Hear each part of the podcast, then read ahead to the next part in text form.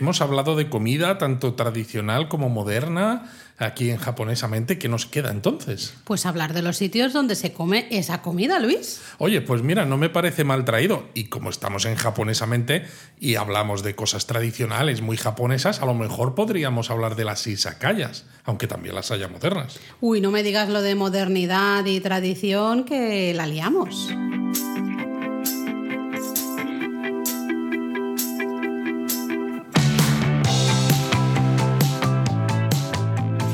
Bienvenidos a Japonesamente. Un podcast sobre cultura japonesa de Lexus producido por Japonismo.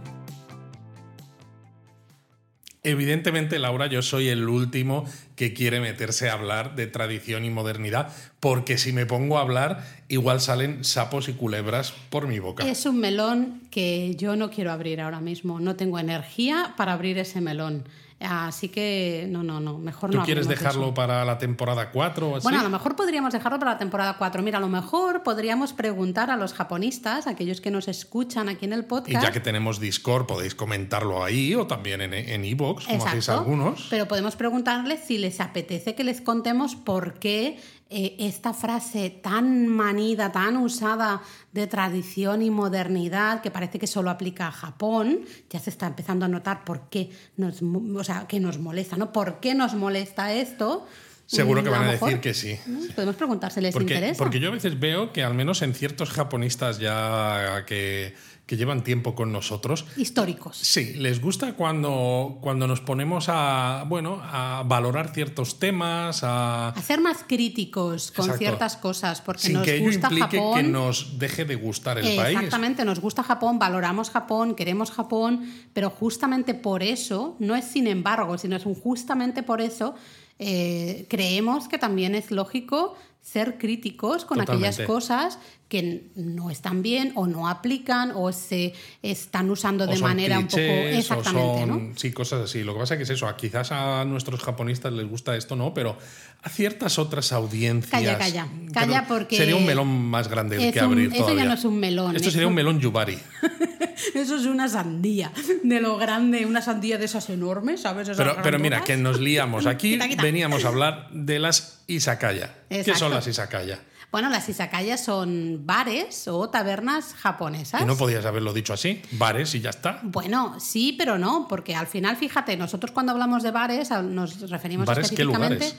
Exacto, bares Tan- que lugares Tan gratos españoles. para conversar. Ahí está. Pero son, ¿no? Tienen los bares españoles, eh, nosotros hablamos evidentemente de España, que es donde vivimos, eh, tienen unas características específicas, pero luego, por ejemplo, los pubs ingleses, que también podríamos llamarles bares, son un poco diferentes a los bares españoles, ¿no? No tienen eh, mucho que ver. Depende de cómo quieras valorarlo, porque en un pub inglés básicamente lo que haces es beber y tienes de vez en cuando unas cuantas cosas de comer, pero lo importante es la bebida. ¿no? En una izakaya, si tú, vamos a volver al tema japonés, si tú atiendes a la etimología, ¿no? Tienes, son tres kanjis. Sí, la palabra izakaya está compuesta de tres kanjis. El primero sería algo así como residencia, establecimiento, vamos Exacto. a decir. El segundo sería alcohol, es el mismo kanji, ¿no? Que a veces encuentras en las fachadas de los konbini que te venden alcohol. Y luego el tercero es, pues también eso, tienda, establecimiento. Sí, normalmente tienda, reside- eh, no residencia, perdón, establecimiento, ¿no? Ese Con lo tipo cual, al final, cosas. la izakaya etimológicamente es como el pub inglés. Es un sitio en el A que beber. beber, ¿no? Sí que es verdad que en la actualidad, bueno, en la actualidad y en el pasado siempre, claro, el ser humano al final quiere beber alcohol, muy bien, eh, pero necesita eh, picar algo, ¿no? Comer Más que algo. nada porque si comes algo, puedes beber más. Puedes beber O más. sea, que el, el tema está en seguir bebiendo realmente, ¿no? Y seguir compartiendo esos ratos de socialización De charla. que se dan precisamente en este, en este tipo de establecimientos, Exacto, ¿no? Donde a veces las diferencias sociales pues se difuminan un poco y también como que te evades un poco de las preocupaciones del día a día gracias a esa labor o a ese engrase que hace el alcohol entre las relaciones, en las relaciones sociales. Totalmente. Al final las izakaya mm, son locales informales, ¿no? Justamente donde baja la formalidad. Locales informales donde vamos a beber. Ahí estoy de acuerdo contigo, ¿no? Son muy parecidos en ese aspecto a los pubs ingleses. Y luego, evidentemente, a partir de la bebida, pues hay cartas más o menos amplias, más o menos diferentes de tapas, ¿no? De comidas. Y son lugares, al igual que los pubs ingleses, aunque bueno, nosotros ya pubs ingleses hay muchos que abren a las 12 del mediodía y ya están a tope, ¿no? Las izakayas sí que son más frecuentes por las noches. Exacto, tarde-noche. Y de hecho son lugares que vas a reconocer muy fácil durante tu viaje eh, por Japón, porque normalmente muchas, muchas de ellas eh, cuelgan del exterior los farolillos de color rojo. Exacto, los chochines, que a ti te gustan, ¿eh? Los farolillos de color rojo, los acá. Chochín. Exacto. Y bueno, pues esos son sitios donde se venden eh, estas bebidas alcohólicas, pues generalmente cerveza, pero también sochu, sake este tipo de cosas, y pequeños platillos o tapas que generalmente combinan muy bien con el alcohol y que en muchas ocasiones tampoco requieren de tener una cocina muy eh, diversa, ni mm. muy especial, ni tampoco con grandes... Eh, pues no sé, grandes opciones, ¿no? Me refiero a que... O por ejemplo, grandes opciones de caldos o de estofados, cosas de esas que a lo mejor ocupan mucho, tardan mucho. No se trata tanto de eso, sino yo creo que tapas es la, la palabra perfecta, ¿no? Y de elaboraciones en muchos casos. Tienen que ser elaboraciones sencillas. Exactamente. O sea, no, no grandes establecimientos que digas, jo, vaya cocina que tienen, aquí son capaces de hacer de todo, ¿no? Pero no, no me extrañaría que pueda haber, evidentemente, izakayas también así, pero evidentemente no son las eh, como las tradicionales o las más populares, que suelen ser a veces locales más pequeñitos. Mira, podríamos hablar. Eh, quizá primero hablamos un poquito de cómo son en la historia, y luego podríamos hablar un poco de la comida típica de Izakaya, ¿no? para no meternos aquí ahora a hablar de, de las tapitas. ¿no? Y tú has dicho, eh, bueno, hemos mencionado que son especialmente populares muchas de ellas abren básicamente por la tarde-noche. También tiene que ver con la, el, cómo funciona la sociedad japonesa, sobre todo la parte laboral de los salarimán. Eso es, tú lo has dicho, es un lugar donde caen ¿no? un poco las, eh, las normas, la jerarquía y la formalidad del, al final de la empresa. Eh, bueno, por eso es lógico, son los lugares que muchos de esos oficinistas pues después del trabajo con el jefe, mm, o a veces sin el jefe, ¿no? pero eh, justamente van ahí a tomar algo con los compañeros de trabajo, también evidentemente pues con los amigos o compañeros de universidad, lo que sea, en ese ambiente sobre todo informal. ¿no? Cuando nosotros nos dicen es que los japoneses son muy silenciosos, eh, ¿no? Japón es un país muy silencioso, de esas cosas también que nos ponen un poquito de los nervios, porque a mí digo, siempre decimos lo mismo, vete a una izakaya a las 10 de la noche, a las 11 de la noche, y me dices si son silenciosos. Exacto, vas a salir con la cabeza como un bombo pensando, pero madre mía, no se pueden callar un poco, que es que no me escucho hablar ni con mi pareja que está sentado a mi lado. Yo recuerdo una izakaya que fuimos, estaba intentando grabar un, un vídeo y al final lo dejé, lo dejé porque los gritos del grupo que teníamos, de un grupo de oficinistas que teníamos al lado, eran, eh, vamos, o sea, es que a mí me dejaron mm, sorda directamente, ¿no? Entonces, bueno, pues esos son lugares, bares, tabernas, lugares informales, relajados, donde ir a pasarlo bien. Lo que pasa es que como con cualquier tipo de establecimiento que está muy extendido por todo el país, pues hay muchos tipos. Muchos tipos en el sentido de, cómo están montados, me mm. refiero, porque las tenéis las izakayas, las tradicionales, donde, por ejemplo, existen eh, espacios para clientes o sobre tatami con mesas bajas. Ya ves pero también las hay modernas donde los clientes se sientan ah, en sillas pues, de estilo tradicional y comen en mesas de estilo tradicional o en la propia barra sí, incluso. Y de hecho las hay muy chiquititas que básicamente eh, yo he, he, ido a algunas de estas, ¿no? que son casi como un apartamentito. Eh, y realmente solo hay un espacio para una barra, unos taburetes ¿no? a lo largo de la barra y ya está. Exacto, no hay salas privadas. Bueno, no las hay... más grandes, los hay con salas privadas, efectivamente, pero hay otras que no. grupos, pero las hay súper, súper. Que son solo la barra y ya está. Y a veces con barras más grandes y con barras muy pequeñitas. Eso es. Y luego también tenemos un tipo de izakaya muy popular, muy común en Japón, que son las tachinomi. Eh, tachi viene de estar de pie, Nomi viene de beber. Es decir, tachi nomi, beber de pie.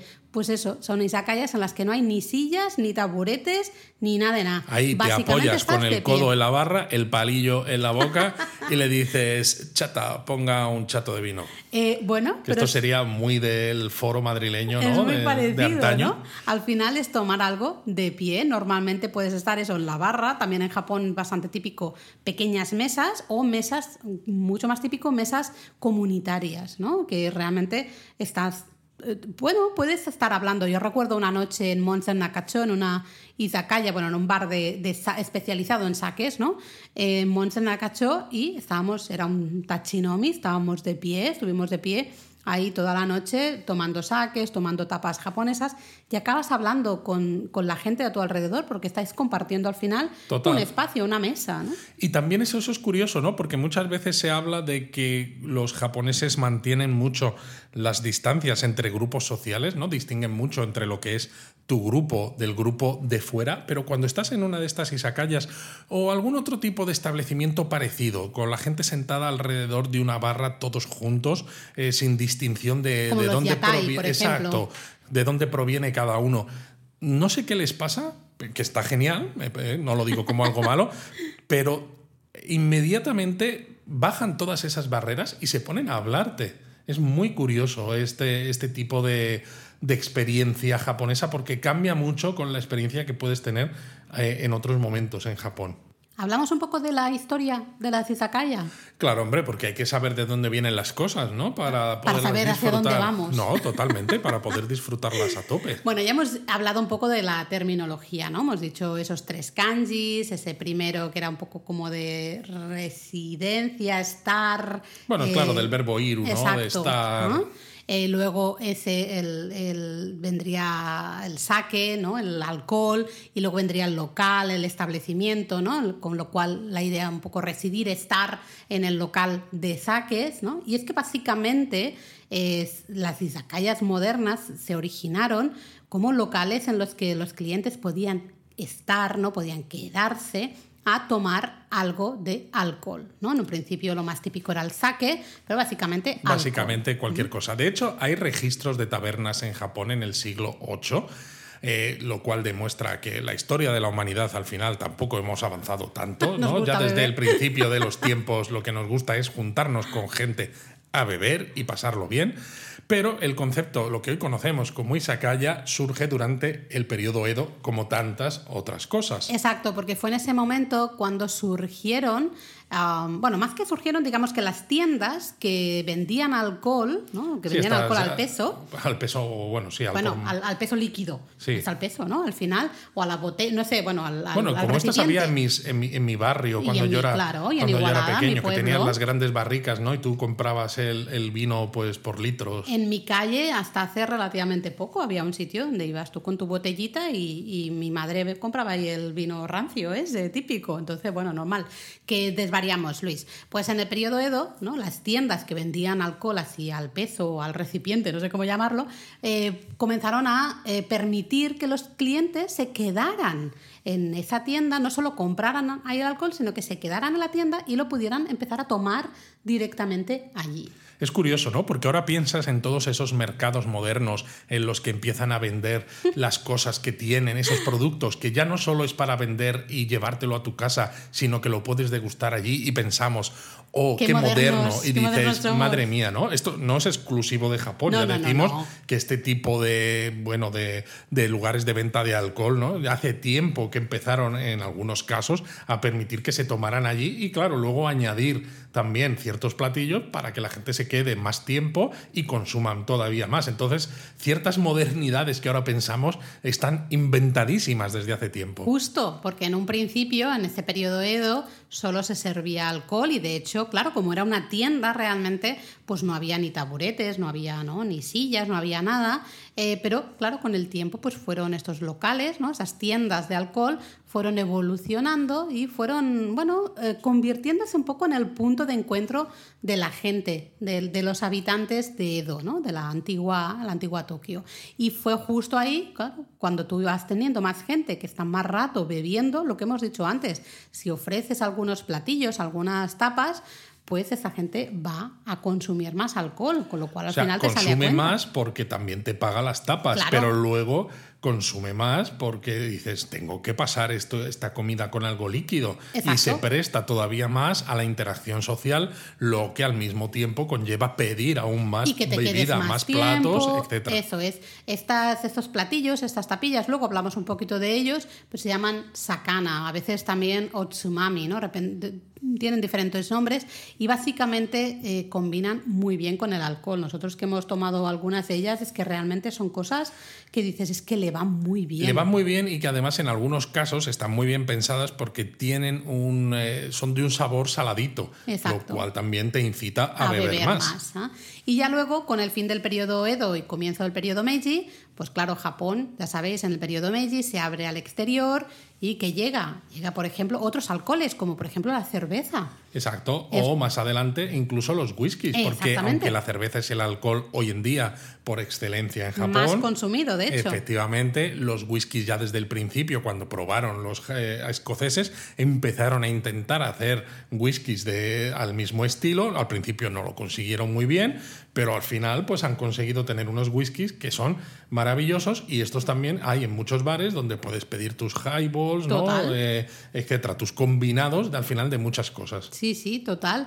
Eh, pero claro, el, el hecho de que entrara la cerveza ¿no? y luego el whisky, pero estamos en el periodo Meiji con esa cerveza, estos locales empezaron a servir, a servir cerveza y eso fue un punto de inflexión. Bueno, ¿no? fue un y bombazo, porque tú al final piensas que una cerveza lager como las que se consumen en Japón eh, tienen una graduación alcohólica de unos 5 grados más o menos. Y aunque el sake no es tan alcohólico como mucha gente piensa, el sake no es una ginebra, no es un vodka, es decir, no tiene 40 grados como Mm. Exacto. estas bebidas, pero sí tiene a lo mejor pues como un, un- un vino potente, unos 15, 16 grados. Sí, que creo que eso también deberíamos hacer eh, un episodio hablando un poquito más del sake. No sé si hemos hecho alguno creo del que sí. ¿no? Es que no lo recuerdo. Pues ahora no, no Eh, me acuerdo. tendría Ya tenemos tantos, hay que, hay que mirarlo. Si no, ya os hacemos Porque si uno. no, hay que hacer uno para eh, justamente ¿no? quitar esa un poco esta concepción que hay mm, todavía hay de que el sake es como ¡buah! como si fuera un vodka casi, ¿no? Para Totalmente. mucha gente. Pero claro, eh, una cerveza comparada con un sake es un tercio de la cantidad de alcohol. Se presta todavía mucho más Mm. a, a- a beber más, a beber más cantidad. Y con ese punto de amargor, además, esto te abre el apetito, lo Mm. cual también fomenta que consumas esas plata, esos platas, digo, esos platos y platillos. eh, y todo esto al final conlleva un éxito rotundo de este tipo de establecimientos. Em, entramos en una izakaya, vamos a ver qué nos encontramos en esa izakaya. Siempre me preguntas cosas en, en el podcast, Laura, y, y es que si te digo que no, ya como te decía en el último, en el Bueno, penúltimo, pues me voy al siguiente punto. Tenemos una listita aquí de puntos de cosas que queremos hablar. Pues oye, yo me voy al siguiente punto y en alguno me no, no, venga, sí. vamos a entrar en la Isakaya. Sí, porque creo que es bueno, eh, no sé, conocer algunas costumbres, algunos detalles, algunas cosillas que a lo mejor eh, de buenas a primeras nos pueden sorprender, justamente para que esa primera visita a la izakaya la disfrutemos más si cabe, ¿no? Que al final el objetivo de la izakaya, lo hemos dicho, es un bar, una taberna. O sea, no hay que estresarse. Lo único que aquí pues nos gusta daros todos los detalles. Para luego- poder disfrutarlo al máximo. Exacto, que luego muchos nos decís, ¿no? Que os acompañamos pues cuando estáis haciendo deporte o cuando estáis Limpiando, limpiando, paseando. cosas así. Y nos encanta que conozcáis Japón un poquito más a fondo gracias a, a estos podcasts. Bueno, Japón a fondo, japonesamente, los nombres lo dicen Lo dicen todo. Pues mira, una de las primeras cosas que a lo mejor nos puede sorprender, depende de... Bueno, depende de dónde qué- se viva. Exacto, de qué país ¿no? Eh, o, o de qué región eh, nos estéis escuchando, es el aperitivo. ¿no? Normalmente, al pedir una consumición, un- una bebida, en muchas de esas calles nos van a servir un aperitivo, una tapita, algo muy chiquitito para justamente acompañar a tu bebida. Y No siempre, pero a veces. no a menudo, siempre, pero, pero, a veces cuando sí. sucede, en la gran, gran, gran, gran mayoría de casos, ese aperitivo no es gratuito, sino que se nos va a cobrar al final en la cuenta, va a aparecer como el aperitivito. Y tú dices, oye, yo esto no lo he pedido, ¿por qué me lo cobras si no lo he pedido? Lo siento, es así. Es un poquito. Es parte siempre- de la costumbre, sí. Sí, yo creo que se puede comparar un poco como en España, por ejemplo, muchos restaurantes en la cuenta no te sale eh, cubierto, que eso siempre me hace mucha gracia. Sí. Pagar por el cubierto. Exacto, significa que me puedo llevar el Eh, tenedor si, y si el... traigo mis cubiertos no pago esto, ¿no? Efectivamente. O pan. Y eso te dices, en muchos casos dices, no, es que yo no he, no he tocado la cesta de pan. Ah, pues haberla tocado porque te la han, te la han, cobrado. igual. De todas maneras, ¿no? esto, pues eso, ¿no? Si es- vivís, vi- vivís en Andalucía, como nosotros ahora, pues te puede extrañar que te lo cobren porque dices, oye, es que aquí me ponen aperitivo eh, cuando yo pido la Se cerveza, está ¿no? perdiendo un poco esto, ¿eh? Pero claro, si vivís en Barcelona, como pues de donde es originaria Laura, pues entonces ya sabes que cuando tú ves ese platillo que te ponen ese aperitivo No junto se con el pone, saque, no se pone. No, por eso, pero dices, por un lado, qué raro que me estén poniendo esto, pero teniendo en cuenta mi experiencia, me lo van a cobrar fijo. Aunque en Andalucía se está perdiendo, más o menos en Málaga, que es donde vivimos, se está perdiendo. Ya casi casi solo te ponen aceitunas y Sí, bueno, gracias, también porque ¿eh? es lo fácil. Bueno, también. Luego, otro aspecto, este es un poco más general, lo vais a ver en muchos restaurantes japoneses, no solo eh, izakayas, os van a ofrecer normalmente una toallita húmeda, nada más eh, sentaros, ¿no? Esta toallita se llama oshibori y normalmente va a ser fría en verano, que es- da un kimochi, ¿no? Un gustito ahí muy guay, o calentita en invierno. Y a mí me encanta, me gusta mucho porque sirve para limpiarte las manos, ¿no? justamente al entrar. En una izakaya súper básico esto porque hay muchos platillos que se comen con las manos, otros que se van a comer Exacto, con los y en palillos. muchos sitios no, no hay servilletas. no hay servilletas. no Con lo es- cual al final tú dejas esta oshibori, esta toallita al lado y básicamente, ¿no? Te Después de que has comido las cosas con las manos, te limpias los deditos. Pero, de todas maneras, hay que decir que también, teniendo en cuenta que en Japón pues los costes están subiendo y todo, cada vez hay más izakayas, sobre todo de las que son más baratitas, que lo que te ponen son las oshibori que, De bueno, plas- bueno, que son de envueltas, celulosa, sí. exacto, envueltas en un plástico y que son desechables. Encontrar una izakaya donde te pongan una oshibori que sea una toalla de verdad, de tejido de toalla tal cual, Vaya toalla. cada vez, cada vez cuesta más, porque ya casi esto se ve verdad. como, como medio lujo. Bueno, incluso. sí que es verdad que venden en Japón, lo veréis, en muchas izakayas tienen como una especie de neveras ¿eh? en la que eh, justamente tienen estas toallitas, ¿no? Pero claro, eso es un espacio, un gasto al final. Eh, comprar estas desechables que dices tú es como los pailillos desechables, ¿no? Pues al final. Y el problema es que cuando tienes izakayas con estas toallitas desechables, da lo mismo que sea verano y que invierno. Son más o menos. Siempre sí. te ponen la misma, Sí. y entonces ahí ya no hay ese gustirrinín de, No. oh, qué fresquito está esto, o qué calentito está. Pero el concepto en sí a mí me gusta porque Sí, no hay nada que odie más en la vida que ir a un restaurante después de, por ejemplo, estar paseando, haciendo turismo, lo que sea, y decir, bueno, ahora tengo que levantarme, ir al baño, lavarme las manos antes de empezar a comer. Que ¿no? sería lo que realmente deberíamos, Deberíamos. hacer siempre. Y muchas veces a mí personalmente me da mucha pereza, me da mucha rabia. Con lo bueno, cual, porque tú entras al bar y lo que quieres es sentarte me donde siento, sea y la empezar carta. a beber y comer. Y ya, además, estás mirando la carta y te pides una cervecita, por ejemplo, ¿no? Ya vas empezando. Entonces, pum, te tienes que ir al, al baño a lavarte las manos. Con la Oshibori, eh, fantástico. Así que yo es algo que deberíamos traer más. Sí que entiendo acuerdo, sí. que si son de usar y tirar, pues de nuevo, venga, venga a usar residuos y residuos y residuos, ¿no? Ahí veo la parte negativa y esa parte sí que no me gusta, pero el concepto en sí, sí, especialmente si son toallitas que son reutilizables, Exacto. me gusta, Sí, me gusta mucho. A mí sí. Luego, por ejemplo, también está el hecho de que las cartas que hay en estas izakaya también depende, ¿eh? porque izakayas hay de mil tipos, como Muchos hemos dicho. tipos diferentes. Pero muchas de ellas, los platillos y tapas que hay disponibles, eh, la carta está escrita en la pared, pero no en la pared como en una pizarra, ¿no? En un bar a lo mejor de vinos, ¿no? Que tenéis todos los vinos que tienen disponibles o incluso las tapas, sino son tablones de madera que generalmente están escritos además al estilo japonés en vertical, con los precios, en muchos casos también en japonés, Sí. con kanjis. Sí, Entonces, tablones de madera, a veces también es curioso. papel, papel washi, a veces así, escrito en caligrafía, ¿no? Un tradicional, muy bonito, pero si no sabes japonés dices, pues está guay, pero yo aquí Yo aquí no sé qué voy a comer. idea. A ver, cada vez hay más izakaya que tienen cartas en papel, eh, cada vez hay más izakaya que a lo mejor tienen algunas cositas en inglés o que tienen fotos. Exacto. Ah, bueno. Y luego está una de las palabras, ¿no? Que creo que La dijimos, dijimos, sí, en sí. uno de los Japón a fondo, que sabéis que en la sección final de Japonismo Mini siempre hay una palabra japonesa que sea útil para vuestro viaje, la vamos a recordar aquí. Osusume.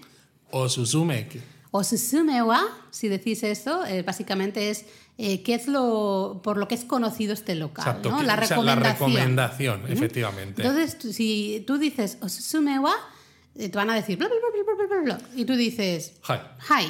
Es básicamente, tráeme todo eso que has dicho, que no sé qué es, pero cómo es lo recomendable, así probáis por aquello por lo que ese ver. establecimiento es conocido. Es verdad que esto, mm, si sois un poco picky eaters, ¿no? Que se dice, ¿cómo se dice esto en Tiquismiquis. Tiquismiquis, eso. Eh, si Bueno, sois- tiquismiquis en- se dice en España, no sé si en, en otro en el español de al otro lado del charco. ¿no? Se Pero dice, si, decís, si sois un poquito delicados a la hora de comer, no os atrevéis delicados. con cosas, eh, pues oye, los usume nunca sabes lo que te van a traer. Porque Bueno, es como una caja de bombones que eh, decía, que decía Fo- Forrest Forrest. Gump, total, total. Eh, de hecho, yo recuerdo algunas tapillas que a mí personalmente me encantan. Estoy hablando de esas vísceras fermentadas. Ah, sí. Eh, que me flipa, me gusta muchísimo. Bacalao, creo que era. No me Creo que era de bacalao, pero vamos, Em, se hacen de cualquier... Pero claro, no, esto no es para todos los públicos. no, de bacalao no, de calamar. De calamar, de calamar, eso Exacto, es. los interiores del calamar fermentados. Oh, una delicia con alcohol, eh, con saque especialmente. Es de esas tapas, mira, es que estoy salivando ya, buenísima, pero entiendo que es un sabor un poco fuerte. Luego, sin embargo, Laura, los callos, que es algo mucho más español, pues no se los come. Es curioso estas cosas, sí. ¿eh? Eh, de todas maneras, no os agobiéis. Hay muchas izakaya cada vez más que tienen tabletas. Eh, muchas, porque ya las ¿no? han instaurado también. Yo que después de comer en la Isaac y beber tanta cerveza, a mi tableta no se me queda, Laura. A ver, no digo iPads porque Apple Ah. no, nos, no nos patrocina el podcast. esas entonces, tabletas, vale, ya. tabletas. Eh, especialmente izakayas, hemos dicho antes, hay muchos tipos de izakayas, ¿no? Algunas más pequeñas, otras más grandes, algunas tienen reservados, ¿no? Salas privadas.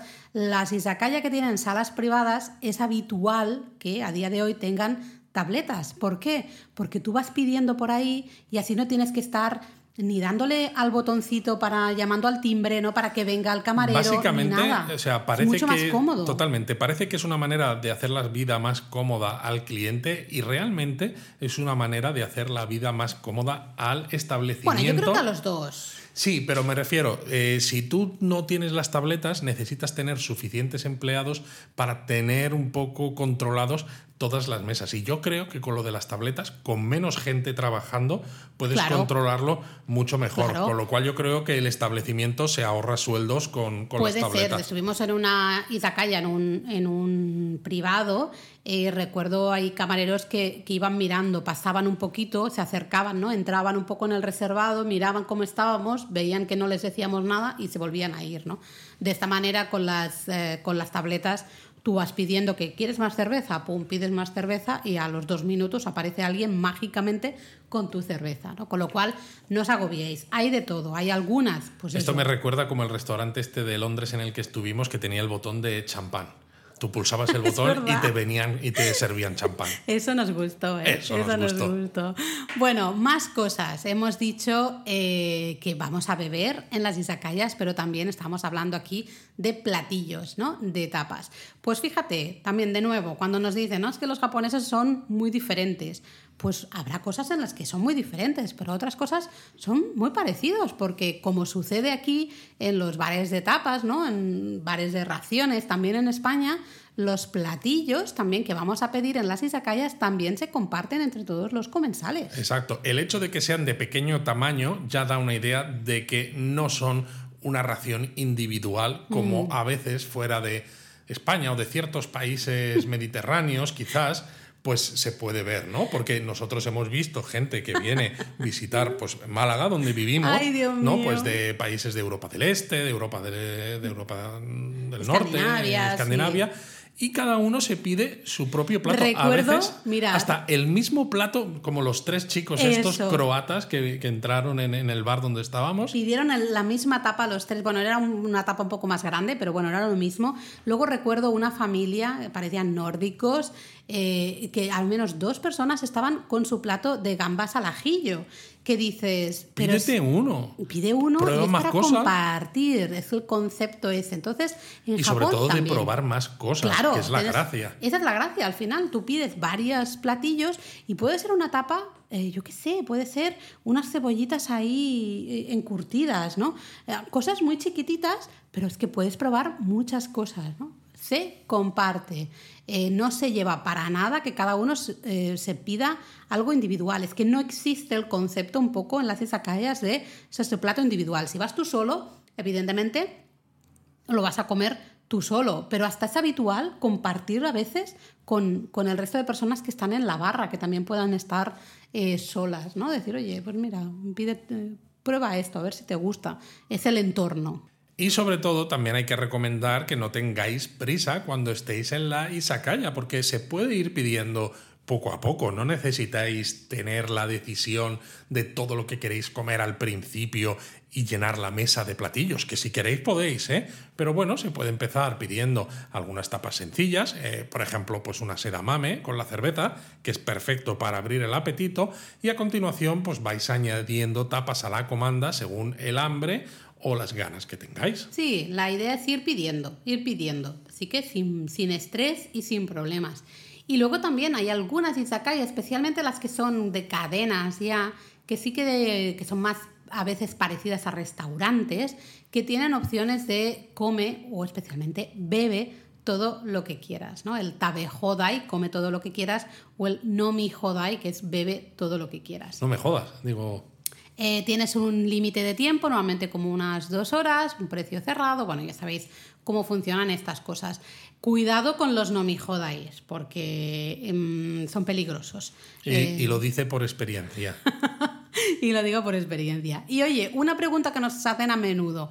¿Las izakaya eh, son espacios para fumadores o Buf. para no fumadores? Esto es un melón interesante también. Otro porque- melón. Sí, porque en 2018 se aprobó una nueva ley antitabaco que era más restrictiva de lo que había antes, pero más permisiva de lo que se pretendía que fuera originalmente, Exacto. Que entró en vigor además poco a poco, con efecto total a partir de abril de 2020, Madre lo que mía, encima... dos años, ¿eh? Sí, sí, pero encima, claro, el hecho de que entrase en vigor de forma total a partir de 2020, que era ya con el país totalmente cerrado por la pandemia, significa que en el eh, no en la mente de los de los visitantes, de los turistas, pues todavía hay mucho desconocimiento, precisamente porque no se había podido viajar mucho ni probar mucho eh, los efectos de esta ley, ¿no? Esta ley prohíbe fumar en interiores de bares y restaurantes, salvo en salas bien ventiladas donde no se beba o no se coma. Es decir, salas que son como específicas para ir a fumar, ¿no? Tú Exacto. estás comiendo y bebiendo en la sala general y luego te marchas a esa sala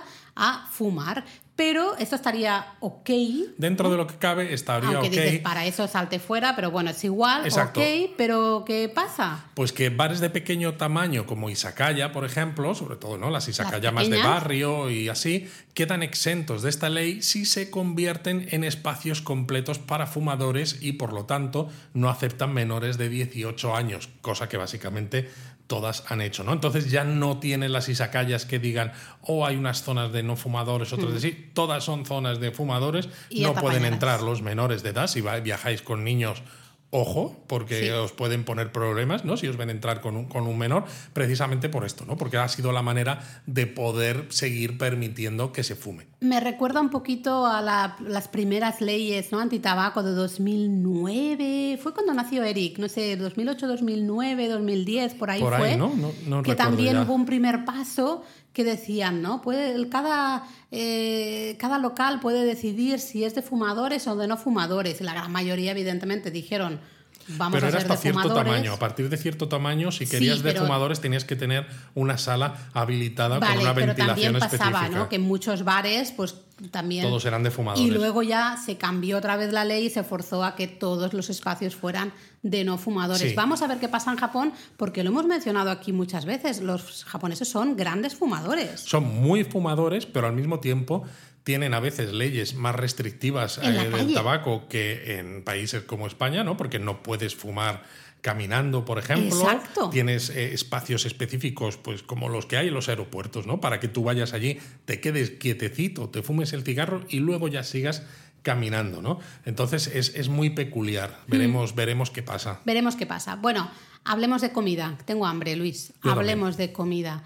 Eh, ya hemos dicho, ¿no? a, a la a la izakaya se va a beber, pero se complementa justamente con esas tapas o platillos, eh, bueno, que pueden ser muy variados. Es que aquí podríamos estar hablando horas Bueno, y la- horas. lo, lo suyo es dar unas peque- pequeñas indicaciones para que los japonistas que nos escuchen Venga. sepan que pueden pedir. Siempre además, ¿no? Una de las cosas interesantes es que en las izakayas también se, se presta a cierta estacionalidad, ¿no? A, ingredientes que suelen estar en temporada también precisamente porque como muchas de las preparaciones son sencillas, pues si ese producto está en temporada, pues tú lo vas a poder comprar y preparar en la izakaya como platillo, porque si en el mercado no lo tienen, pues Ahí, tú no lo ofreces. eh, en muchos casos, como son locales de barrio ¿no? y demás, pues puede ser que vayan a comprar ahí al mercado o a las tiendas un poquito de barrio, entonces compran lo que hay, ¿no? Lo que está en temporada en ese momento. Pero bueno, siempre, casi, bueno, no, casi siempre no, siempre va a haber encurtidos, Bueno, es algún que a tipo los de japoneses encurtido. les encantan los encurtidos. Tsukemono de cualquier tipo, encurtidos pueden ser muy variados. Luego también, casi siempre vais a encontrar edamame, las famosas edamame, las Sí, habas de las soja. judías de soja. estas. Porque van muy bien al final con la cerveza. Las edamame combinan súper encajan bien. perfectamente con, la, cerveza. Sí, y está estudiado además científicamente, ¿no? Sí, que sí. son perfiles de sabor que, que encajan muy bien. Y luego además también las ensaladas, por ejemplo, de algas. Algas, especialmente ensaladas de algas, así en platillito, ¿no? Justo lo típico para acompañarte ese saque o, esta, o esa cerveza. Luego, especialmente en izakayas en las que estás de pie, eso es muy típico, también en las otras, ¿eh? pero en las que estás de pie es muy típico, las tiras de bacalao seco, de calamar seco.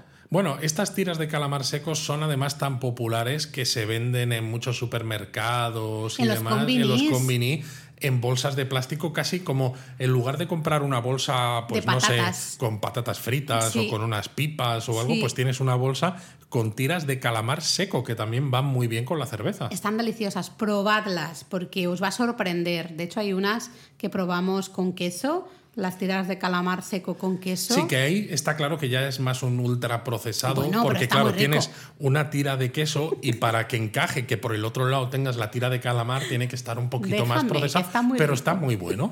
Luego también hay tapas muy curiosas, como espinas ¿no? de pescados que están en una salsita con sésamo, eh, piel de pescado frita, que casi parecen cortezas, pero Bueno, con en piel muchos de pescado. restaurantes de estrella Michelin, ¿no? Eh, lle- llevan tiempo haciendo eso con la piel Mm. del pescado, haciendo estas cortezas, precisamente, haciendo una fritura en aceite muy, muy, muy caliente eh, y queda, queda muy bien. Queda muy bien con el alcohol, va súper bien. Piel de bacalao, de salmón se suele usar, Sí, muy rica. Sí, a lo mejor de buenas a primeras no os hace gracia, pero probadlo porque va súper bien, ¿no? Luego tenemos, pues también casi siempre va a haber tamagoyaki, esta tortilla japonesa, esa es un- una, una tapilla que vais a poder pedir casi siempre y luego ya va a depender, ¿no? Podemos tener sashimi, en muchos casos tienen eh, cierto pescado fresco, muchos rebozados, ¿no? Como por ejemplo el karage, el pollo frito japonés, algunas brochetas, hay, hay izakayas especializadas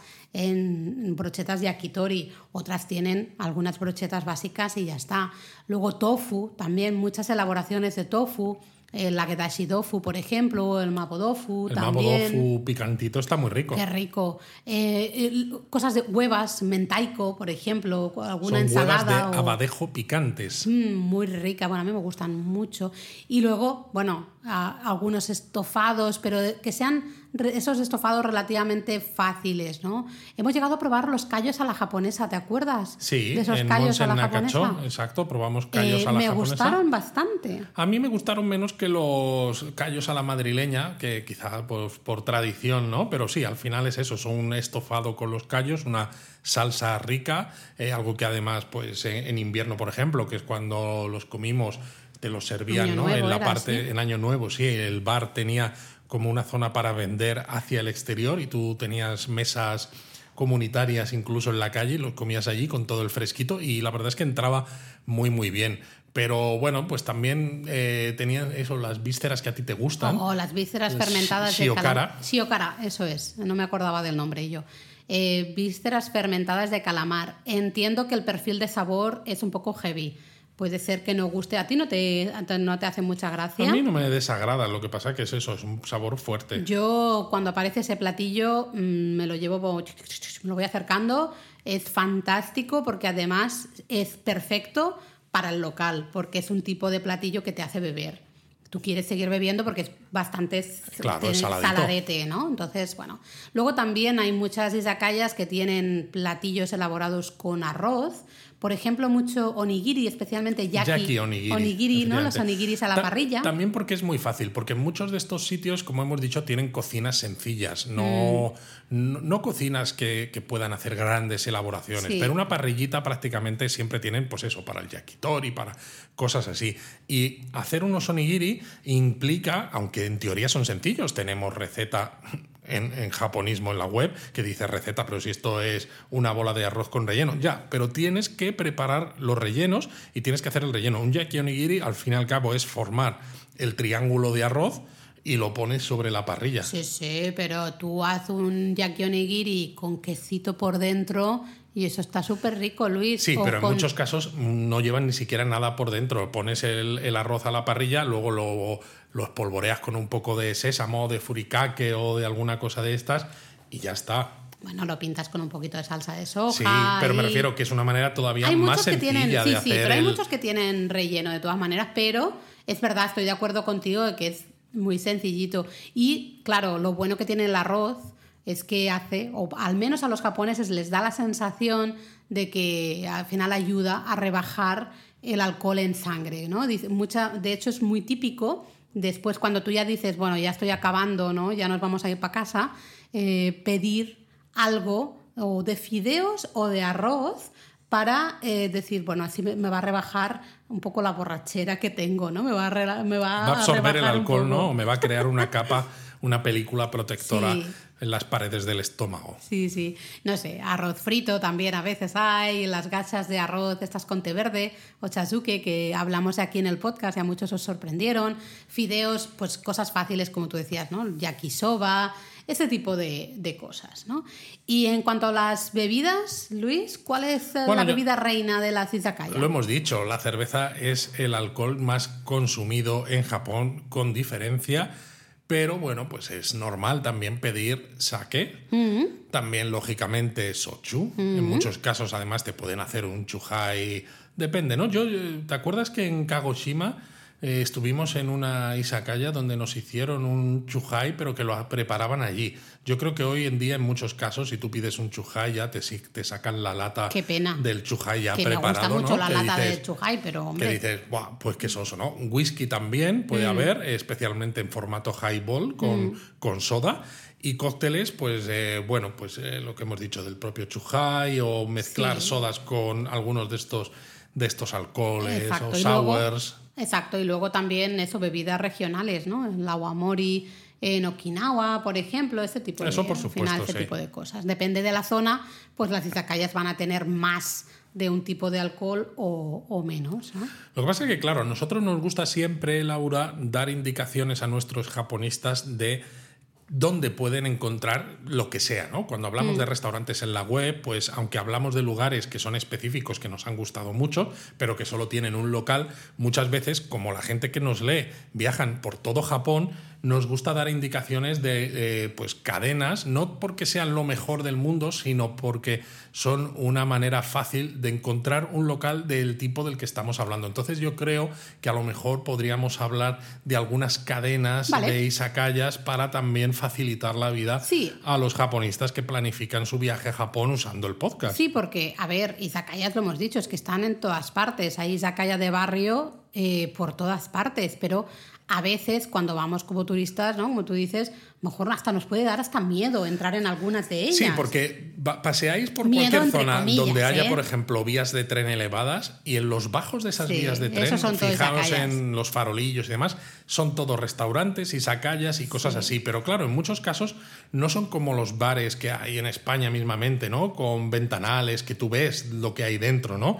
Aquí no se sabe qué hay dentro. Pero igualmente, aunque se sepa, eh, para mí da el mismo miedo. A todos nos ha pasado siendo turistas. Yo veo a veces turistas, ¿no? Cuando vamos a un, vamos a un bar aquí muchas veces los viernes al mediodía a comer, eh, es una barra, nos sentamos en la barra y veo muchas veces a los turistas que eh, miran y no saben ni siquiera cómo funciona, qué pedir. Qué, También porque como los platos y eso que en la barra a la que nosotros vamos los tienen en muchos casos, ¿no? Lo tienen, los tienen expuestos en vitrinas refrigeradas como son preparaciones muy diferentes a las que tú estás acostumbrado a consumir en tu país, es que aunque lo veas, hay muchas veces que dices, no sé qué, es esto, ¿no? Y, creo que a nosotros en Japón, yo siempre cuando veo a los, a los guiris ahí en, el mesón ibérico, que es el, local, eh, me acuerdo a veces de que esos podemos ser nosotros en Japón, ¿no? Pero todavía peor, porque es que no ves, no ves, el interior, con lo cual todavía te hace la, te da la sensación. Sí lo ves, pero bueno, sí. Sí, pero te da la sensación todavía de ser como más privado. Sí, de que voy a abrir la puerta esta y a ver, a ver qué hay dentro. A ver qué hay dentro. A lo mejor hay mm. unos yakuza y están asesinando a alguien. Así que bueno, sí que es verdad que después de la Segunda Guerra Mundial, cuando Japón se recuperó ¿no? del desastre de la guerra y tuvo ese gran crecimiento económico, empezaron a surgir justamente cadenas de izakayas y algunas tienen mucho éxito, así que me parece buena idea mencionar algunas. Pues mira, yo empezaría por una cadena que se llama Isomaru Suisan, eh, que es una cadena de izakayas que están especializadas en pescado y en marisco. ¿no? Básicamente el look, ¿no? El aspecto visual. El look es muy marinero. Muy marinero. Porque a veces tienes como redes, tienes redes como. De pesca, los farolillos de los barcos. O a veces partes de cascos de barcas, pesqueras y, cosas así, ¿no? es para, para, que, para que pienses que estás pues pegado a la lonja de, en un puerto. Y luego, además, de hecho, tienen a veces, ¿no? Justamente como los no sé cómo se llama, son acuarios. Sí, sí, los acuarios con, el producto fresco que te lo dan, te lo sirven pues cuando tú lo pides, como en muchos como en muchos otros sitios. Y todas, España, las, todas las mesas tienen una pequeña parrillita eh, y la idea es que tú te puedas pedir pues, pescado y marisco y lo hagas justamente tú mismo en esa parrillita mientras estás eh, bebiendo y charlando con el resto de tus amigos, compañeros de trabajo, familia, lo que sea. ¿no? Entonces, es una cadena. Esta experiencia gusta mucho en Japón. Mucho. La de estar sentados alrededor de una mesa. De una manera muy relajada. Cocinando cosas, mm. ¿verdad? Porque es, el, es, un espacio, claro, todo el mundo va, va haciendo también se lo hace a su punto también, ¿no? Ciertas cosas, a ti te gusta más hecho, a mí me gusta menos hecho, tal, no sé qué. Y tiene algo, la parrilla, el cocinar todos al mm. lado, ¿no? Todos alrededor de esa parrilla, de ese fuego, eh, que hace como que se, el ambiente sea mucho más relajado. Sí, tiene un algo atávico esto. Sí, no sé. Esta cadena la vais a encontrar por absolutamente todas partes. Tiene un montón de izakayas, un montón de restaurantes por todas partes. Y Somaru Suisan. Aquí el lápiz y papel ¿eh? para apuntar nombres. Y si no, buscáis en la web que tenemos artículo específico para que también veáis cómo es el exterior, por si a lo mejor no lo encontráis buscando en Google Maps. Sí, porque por los el carteles. porque los carteles están en kanjis. Iguales, y además, pero son todos iguales. Pero son todos iguales. Entonces, eso, si lo, veis, si lo ves una vez, dices ya lo reconoces, aunque no leáis japonés. Total. Luego, otras dos marcas de. Bueno, es una misma cadena de izakayas que tiene dos marcas, son muy populares también. Lo vais a encontrar por todo el país. Son Watami y Za Watami. Sí, la verdad es que están por todo Japón, eh, tienen un montón de opciones. Sería un poco, para mí, como los family restaurant de las izakayas. Sí, en el estoy sentido muy de acuerdo. de que tienen una carta donde ves una mezcla de estilos gastronómicos y de opciones que dices, madre mía, Sí, porque de hay hecho de todo. hay pizzas, bueno, mini pizzas. Hay mini esas. pizzas, hay hasta mini taco, ta- takoyakis Sí, también. takoyakis, hay, hay incluso alguna pieza de sushi. Sí, eh, sí. Entonces es un poco más allá de lo que es una izakaya a- al estilo tradicional, pero lo bueno de esto es que si queréis pues comer que no salga excesivamente caro y no os apetece en ningún sitio de los que veis o no os atrevéis porque es eso, os da cierta vergüenza o cierto reparo abrir la puerta de algunos de estos bares, ¿no? Que dices, "Uf, yo no sé qué va a haber dentro. Watami, Sawatami, aunque no sea la mejor calidad del mundo. No, es bastante normalito. es bastante normalito, tirando pero bueno. a ¿no? calidad un sí, poco así. pero así. bueno, te saca de un apuro. Eh, La verdad es que sí, para tomarte algo y beber ahí alguna cosilla, una cerveza rica, pues ahí está, ¿no? Luego un local, un local en concreto, lo hemos mencionado antes, esto no es una cadena, pero es un local que os recomendamos, especialmente si os gusta el sake. Para los que nos preguntéis, ¿no? Una izakaya, pero es más especializada en sake y tal, pues por ejemplo, Orihara Shoten. Orihara Shoten está en Mons en Nakacho.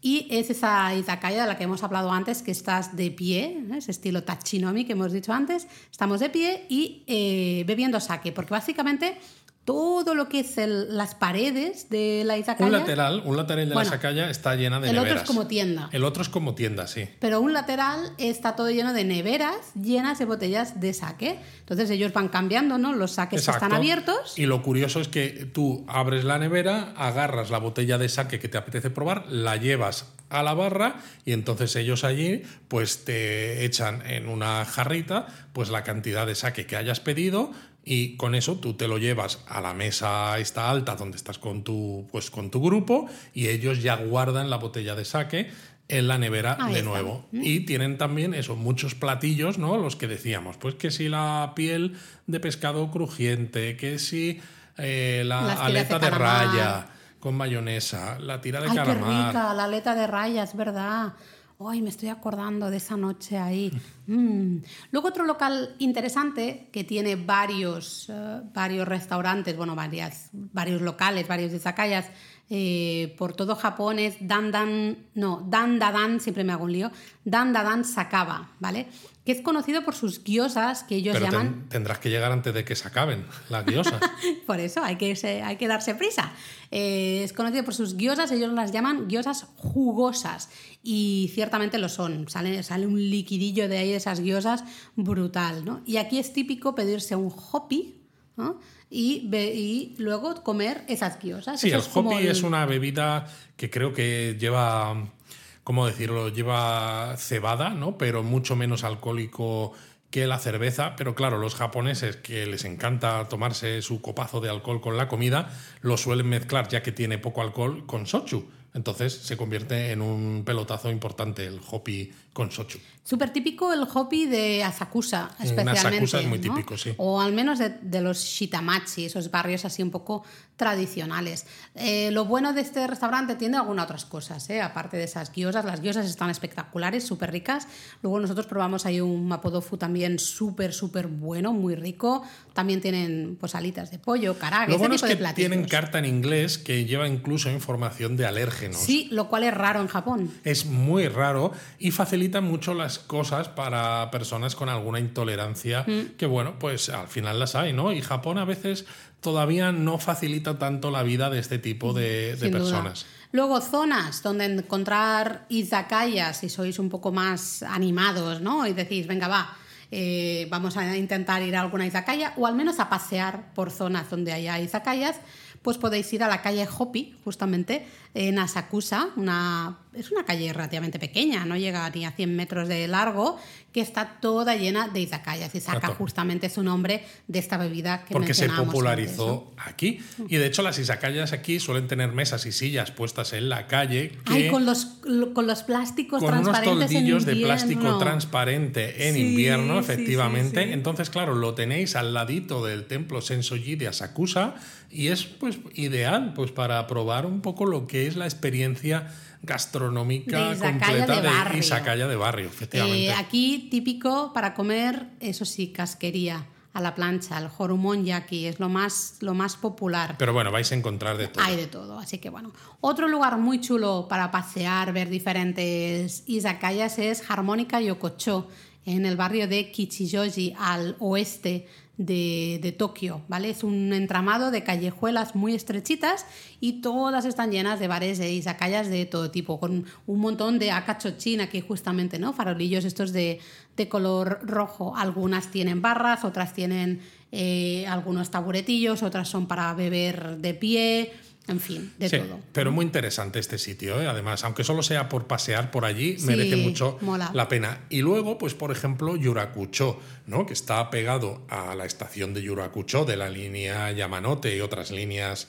de JR en Tokio también, donde es uno de esos sitios que decíamos que tiene un montón de izakaya y restaurantes bajo las vías del tren, ¿no? Estos espacios que se generan bajo las vías son perfectos para este tipo de de locales y por la noche pues se pone de bote en bote porque es eso, están llenos de oficinistas que han salido del trabajo y que están bebiendo. Pero bueno, quien dice Yurakucho, pues también tenéis la zona, por ejemplo, De de, Shinsaibashi. Shinsaibashi o, Shin- sí, sí. o Kachimachi eh, de camino hacia... Shinsaibashi, no, perdón, que eso es Osaka. Ah. Shinbashi. Ah, Shimbashi, exacto, también. me, me había hecho un lío aquí, ¿eh? En Shinbashi. También hay muchos. en- Sí. en- o la zona de Okachimachi en dirección, Okachimachi. a- en dirección hacia el parque de Ueno, pues hay también un montón. Al final, Sí. casi todos los sitios, porque, no sé, Nishi Nipori también. Va, siempre que hay eh, vías del, tú lo has dicho antes, hay vías del tren, lo más habitual en muchos de los barrios un poquito... Sobre todo cerca de las estaciones. Eh, sí. Porque si son vías elevadas, que suelen ser muy frecuentes en ciudades grandes, ¿no? Porque no hay espacio para tener las vías a ras de suelo, ¿no? Y a veces tampoco subterráneas, porque subterráneo ya tienes metros y otras cosas, pues las pones elevadas. Entonces, eh, si las distancias son largas, a veces simplemente tienes los viaductos y las columnas y ya está, ¿no? Y a veces se utiliza por debajo, pues para parking de bicicletas y historias de estas. Pero las partes más cercanas a las estaciones, que es donde hay más afluencia de gente, pues se aprovecha y se ponen restaurantes, izakayas, Sí, tiendas. pero es curioso, por ejemplo, Kachimachi, desde la estación de Okachimachi, que está en un extremo de Akihabara, hasta realmente Ueno, todo ese tramo... Todo, todo. todo está lleno de eh, izakayas y restaurantes de todo tipo, ¿no? Y de hecho ya desde ahí a Meyoko sería otra calle comercial que también tiene algunas izakayas, algunas un poquito quizá demasiado ya turísticas, pero bueno, también me refiero que eh, dices alrededor de las estaciones, absolutamente de acuerdo, pero claro, en algunos casos el alrededor de las estaciones llega hasta, Llega la, hasta la siguiente estación. También porque es eso, ¿no? La distancia quizás no es tan larga y al final pues se te junta la zona de influencia De una estación con la, con la siguiente. Bueno, Luis, vamos a tomarnos algo a la izakaya. Ay, pues me apetece ahora mucho. Venga, vámonos. Mátame. Mátame.